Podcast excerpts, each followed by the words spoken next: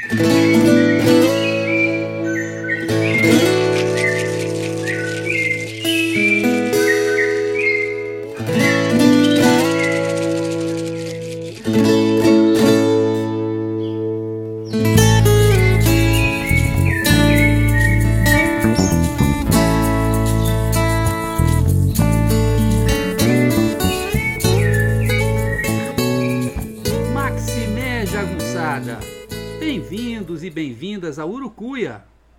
podcast feito para te ajudar a ler Grande Sertão Veredas e outras obras do nosso amado João Guimarães Rosa.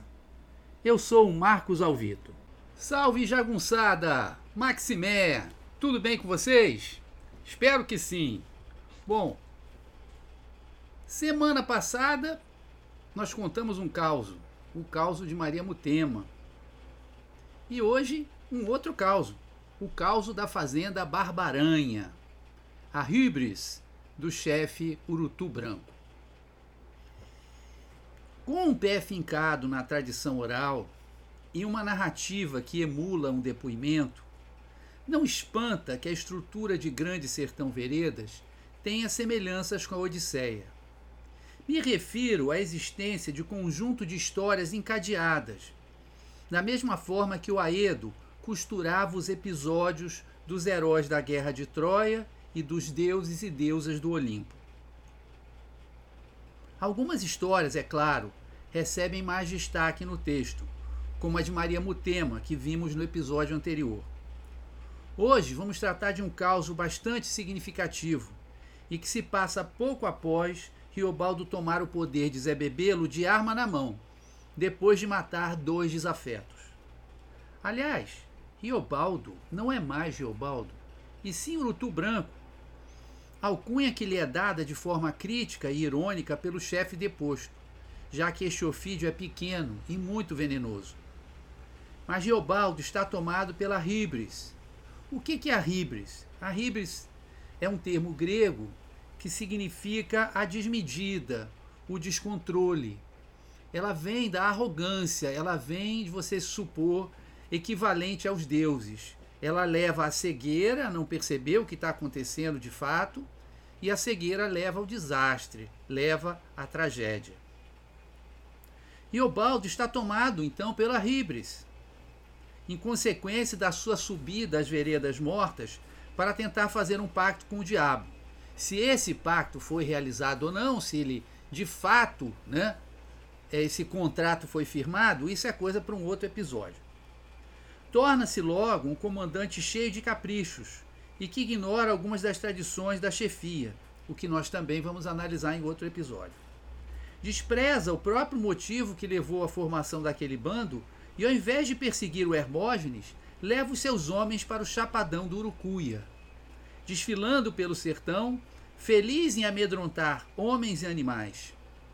Antes, homem pelo homem, como havia sido definido por Diadorim, agora torna-se arbitrário, mentiroso e violento, inclusive desprezando e maltratando seu amigo. O pior de tudo, entretanto, é a soberba que o toma completamente, ou, como podemos dizer, a hibris. Indo na direção norte, visando chegar no Chapadão do Urucuia, Urutu Branco chega com sua tropa na fazenda da Barbaranha. Esta era propriedade de seu Ornelas, cujo nome completo vinha a ser Josafá Jumiro Ornelas. Não era qualquer um. Era de família tradicional e aliado de um personagem real da história do sertão mineiro, um coronel muito poderoso, Rotílio Manduca, como conta Riobaldo.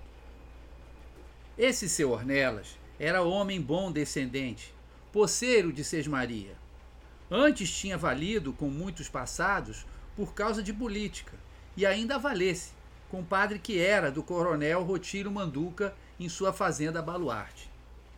Quando Riobaldo pergunta a seus homens acerca do valor guerreiro de seu Ornelas, Marcelino Pampa completa a informação, medindo a coragem do fazendeiro em mortes. Ao que ele tem, mas tem mesmo muita coragem, eu me fiz. Aí fala em 60 ou 80 mortes contáveis. O Marcelino Pampa afiançou. e ainda não esmoreceu os ânimos.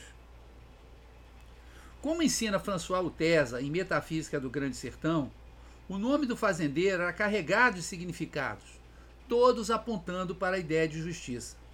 Josafá era o nome de um rei bíblico que havia feito a paz entre Judá, seu reino, e Israel, mais ao norte. Josafá vinha de Yahvé julgou.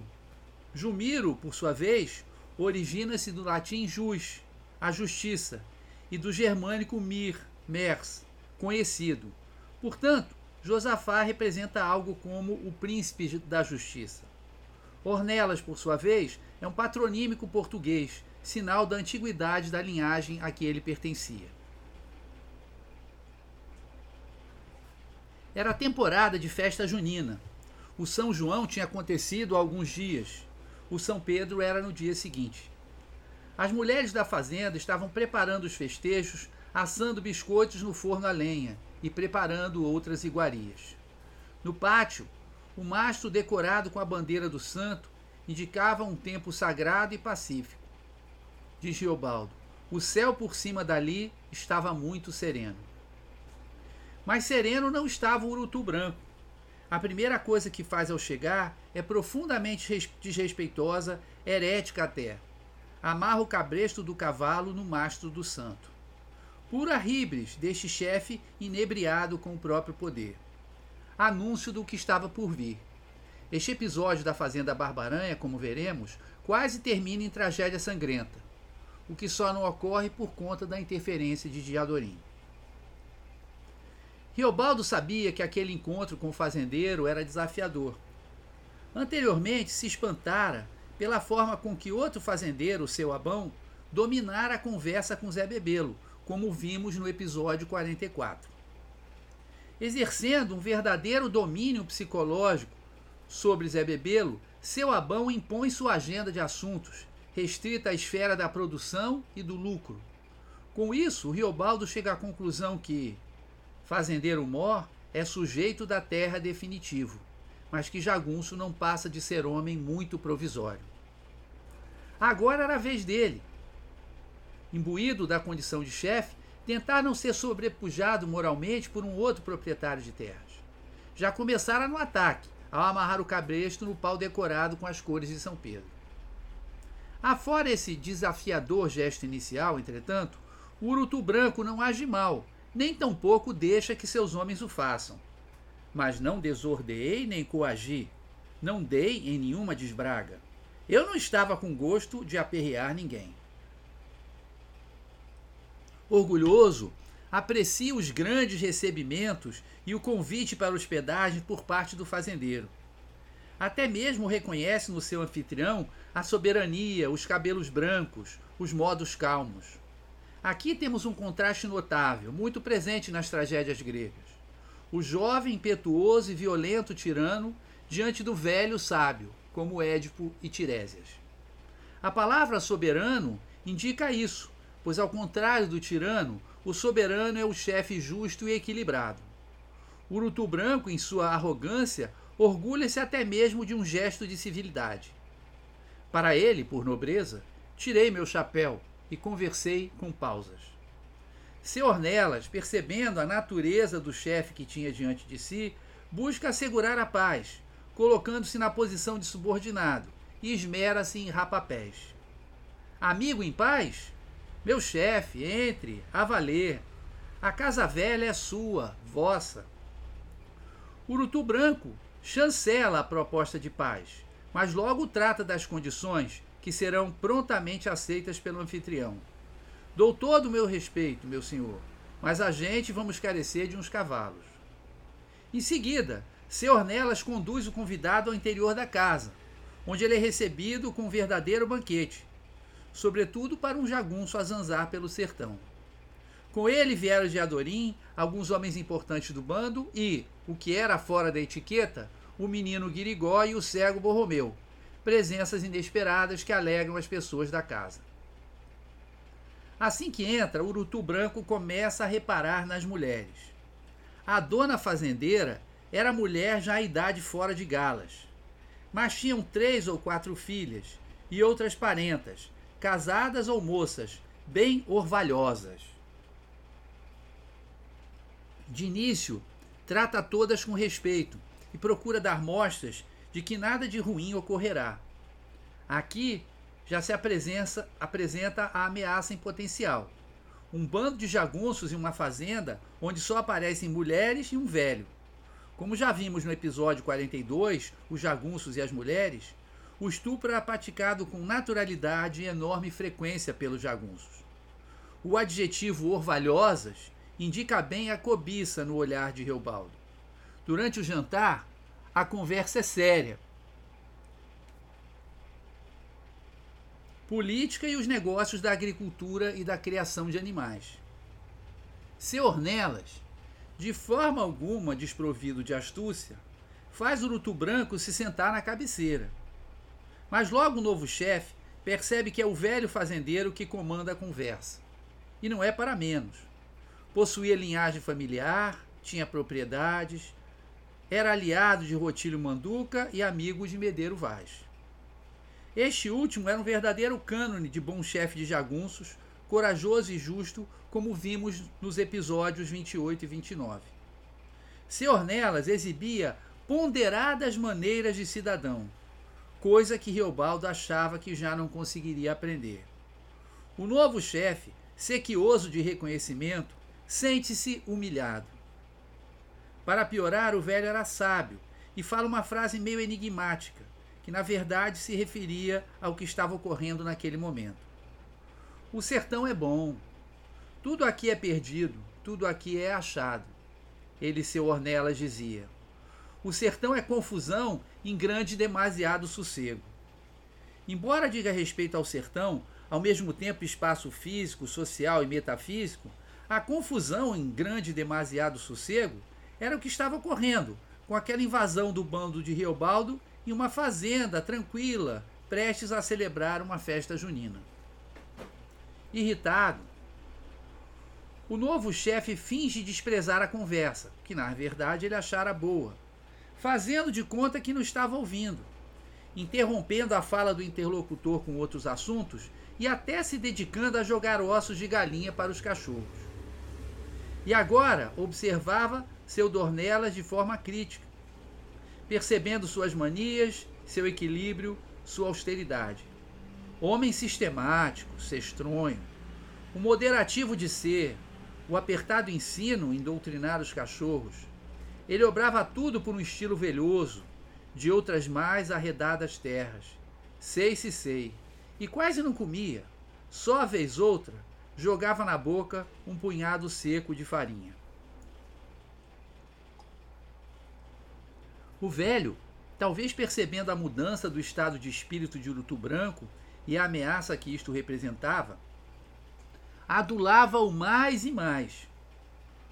Oxalá o senhor vai, o senhor venha.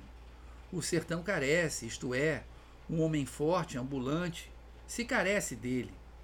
O senhor retorne, consoante que quiser, a esta casa Deus o traga. Mas não adiantou. Riobaldo não sabia o que dizer, como responder. Sente-se pego numa ignorância, passando um vexame. Primeiro, tenta reagir através da mentira, dizendo ter sido escolhido por Medeiro Vaz para ser chefe e capitanear o bando. Até foi mesmo apontado pelo chefe agonizante, mas naquele momento não aceitou o encargo, a despeito do pedido insistente de Diadorim. Urutu Branco procurava com isso elevar-se diante dos olhos daquele velho fazendeiro tão ilustre. Já perdendo a calma, depois da referência a Medeiro Vaz, Riobaldo pergunta a seu Ornelas se já tinha ouvido falar no nome dele, Urutu Branco. O velho sai pela tangente, não diz que sim nem que não, mas afirma que, pois maior honra é a minha, meu chefe, que imposto de dono, na pobreza desta mesa, somente homens de alta valentia e valia de caráter se sentaram. A resposta diplomática não é suficiente para o jovem chefe, ferido no seu orgulho. Vira-se de costas para o anfitrião, chama os cachorros e pensa em vingança. Ele havia de sentir o perigo de meu desprazer havia de recear de mim aquilo, como outro diz, quando o burro dá as ancas. É, quando o burro dá as ancas é que ele, ele se prepara para dar o coice. Né? Ora, não havia nada melhor para castigar os sentimentos e macular a honra do fazendeiro do que ameaçar uma das mulheres da casa. É o que faz Reobaldo, dirigindo seu olhar cobiçoso para uma mocinha de saia preta e blusinha branca que estava em pé no meio das outras. Inesperadamente, pede que ela venha para perto dele. A senhora, meninazinha, chega aqui mais perto, me faça obsequio da bondade. A moça fica envergonhada, mas o urutu branco já dá asas à imaginação. Ela avermelhou as faces, mas veio. Reparei que tinha as mãos aperfeiçoadas, bonitas, mãos para tecer minha rede. A ela perguntei a graça. Senhor Nelas, interrompe, informando ser sua neta, em meio ao enorme susto, demonstrando medo, o que alegra o chefe do bando de jagunços. Reparem no termo Visconde, usado com ironia e despeito. Aquele homem, Visconde e portoso em tudo, ah, pelo mulheriozinho de sua casa, ele não encobriu o comprado, e sua família dele. Ocorre o famoso silêncio constrangedor. O Luto Branco chega a avaliar a correlação de forças. Ele mesmo poderia matar o velho e desarmar de Adorim enquanto seus homens dariam apoio. E aí, a menina mocinha que eu agarrava nos braços era uma quanta coisa primorosa que se esperneia, imaginou ele. Foi por pouco. A mocinha me tentando com seu parado de águas. A boniteza dela esteve em minhas carnes. Ela perigou. Os olhos de Teodorim pediam socorro, e Riobaldo muda de ideia e até oferece proteção à moça quando chegar a hora dela se casar. Um dos motivos pode ter sido alegrar de Adorim. Será que, por contentar profundo de Adorim, eu tinha feito aquilo resoluto? Reobaldo se sente bem melhor depois, por ter sido capaz de conter seu lado animal. Segurei meus cornos, ele diz. Como se deixar de praticar uma maldade fosse uma bondade, Assim retido, sosseguei. E melhor. Como que, depois do fogo de ferver, no azeite em corpo de meu sangue todo, agora só chupei aquele vapor fresco, fortíssimo, de vantagens, de bondades. É como se o diabo dentro dele estivesse dando uma folga. A vontade de reconhecimento, mesmo que indireto, todavia, ainda não cessara, e ele pergunta se o fazendeiro havia ouvido falar em Zé Bebelo, o qual, de certa forma, tinha sido o mentor de Reobaldo e era uma figura paterna e muito respeitada. Fica surpreso ao saber que não. Caso o Urutu Branco tivesse um pingo de sabedoria, poderia ter aquilatado a pouca importância do mundo em que vivia. Seu. Seu Ornelas até se desculpa. Diz que não é mais de política, que não estava sabendo de nada. Em sua postura contida, ele nem mesmo menciona o seu compadrio com o chefe Rotílio Manduca. Depois de tomar do chá de laranjeira que é oferecido a Riobaldo, um calmante natural, seu Ornelas põe-se a contar diversos casos. O mais importante, que sem dúvida buscava servir de lição a Riobaldo, que o guardou na mente, é este, que eu vou ler agora o qual se deu na parte da banda de fora da cidade da Januária. Seu Ornelas, nessa ocasião, tinha amizade com o delegado Dr. Hilário, rapaz instruído, social, de muita civilidade, mas variado em sabedoria de inventiva e capaz de uma conversação tão singela que era uma simpatia com ele se tratar. Me ensinou um meio mil de coisas. A coragem dele era muito gentil e preguiçosa Sempre só depois do final acontecido é que a gente reconhecia como ele tinha sido homem no acontecer. Ao que numa tarde, seu Ornelas, segundo seu contar, proseava nas entradas da cidade, em roda com o doutor Hilário, mais dois ou três senhores, e o soldado ordenança que a paisana estava. De repente, veio vindo um homem, viajor. Um capial a pé, sem assinalamento nenhum, e que tinha um pau comprido no ombro, com um saco quase vazio pendurado da ponta do pau. Semelhasse que esse homem devia de estar chegando da Queimada Grande ou da Sambaíba. Nele não se via fama de crime, nem vontade de proezas. Sendo que, mesmo a misériazinha dele, era trivial no bem composta. Seu Ornelas departia pouco em descrições. Aí, pois, apareceu aquele homem zen, com o saco mal cheio estabelecido na ponta do pau, do ombro, e se aproximou para os da roda, suplicou informação. O qual é que é aqui, Moque pergunte por obsequio, o senhor doutor delegado? Ele extorquiu. Mas antes que um outro desse resposta, o doutor Hilário mesmo indicou um Aduarte Antoniano que estava lá. O sujeito mau, agarrado na ganância e falado de ser muito traiçoeiro. O doutor é este, amigo. O doutor Hilário, para se rir, falsificou. Ah, priei! E nisso já o homem, com insensata rapidez, desempecilhou o pau do saco e desceu o dito na cabeça do Aduarte Antoniano, que nem fizesse questão de alejar ou matar. Atrapalhada. O homenzinho logo sojugado, sojugado preso, e o Aduarte Antoniano socorrido, com melor e sangue num quebrado na cabeça, mas sem gravidade maior. Ante que o doutor Hilário, apreciador dos exemplos, só me disse: pouco se vive muito se vê. Reperguntei qual era o mote. Um outro pode ser a gente, mas a gente não pode ser um outro, nem convém. O doutor Hilário completou.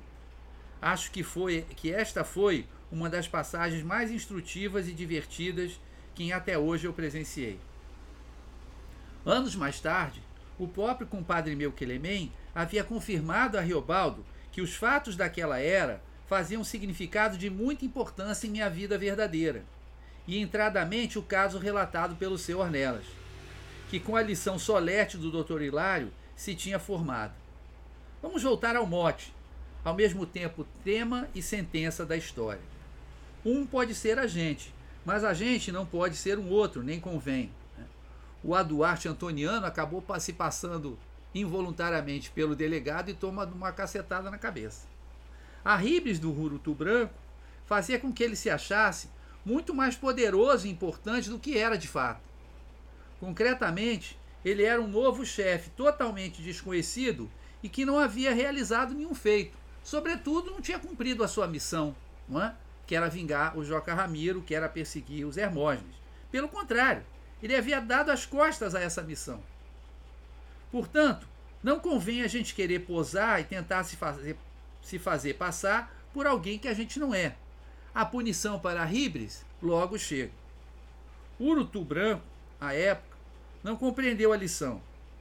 Seu comportamento depois da fazenda Barbaranha se tornou ainda mais violento e desregrado. Ele vai embora provando o gosto amargo da humilhação e se sentindo rebaixado pela conversa com seu Ornelas. No momento mesmo em que dá a ordem de partida ao bando, seu Ornelas manda soltar foguetes que tanto poderiam significar uma homenagem como uma comemoração por se livrarem de Urutu Branco e seu bando. Enquanto isso, o povo da fazenda dava vidas, vivas, desculpem, junto ao mastro do santo que havia sido conspurcado no dia anterior. De qualquer forma, no cômputo final, Riobaldo refugara do ato covarde. Fizeram uma promessa de proteção à mocinha e, com isso, obtivera crédito junto a seu Ornelas e sua família. Ele diz: Semeei para trás de mim o bom ensejo, para poder ser de vir a colher mais para adiante outros assim tão bons e melhores. E é o que ocorre. Como se houvesse uma justiça divina, depois da morte de Jadorim, Riobaldo irá adoecer e acordar na fazenda Barbaranha, sendo tratado com desvelo pelas mulheres da casa e com bondade, honra e categoria por seu Ornelas. Mas isso já é tema para outro episódio. Espero que vocês tenham gostado. Termina aqui o episódio 48. O Causo da Fazenda Barbaranha, a Ribres, do chefe Urutu Branco. Agora vocês vão ficar com o melhor do podcast, que é a trilha sonora do meu amigo Delfim, também chamado de Alex Rocha, e da cantora de voz cristalina Joyce Carvalhais, a linda música Acordais, que está no CD do mesmo nome, Acordais, no Spotify, onde vocês poderão desfrutar gratuitamente, então, de todas as músicas desse CD. Então tá bom, jagunçada. Valeu, gente. Um abraço. Maximé, beijo, tchau.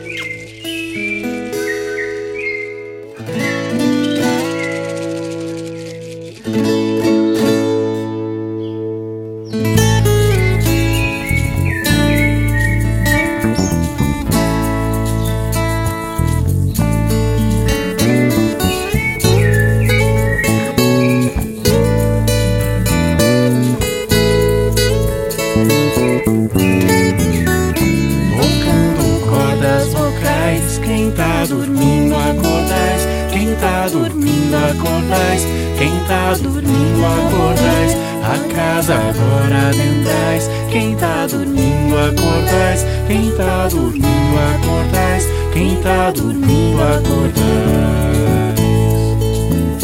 Peço licença ao Senhor, trago cantigas de paz, viola fina ensaiando, o do sol nos quintais, passarinho vem se achegando, som entre os laranjais.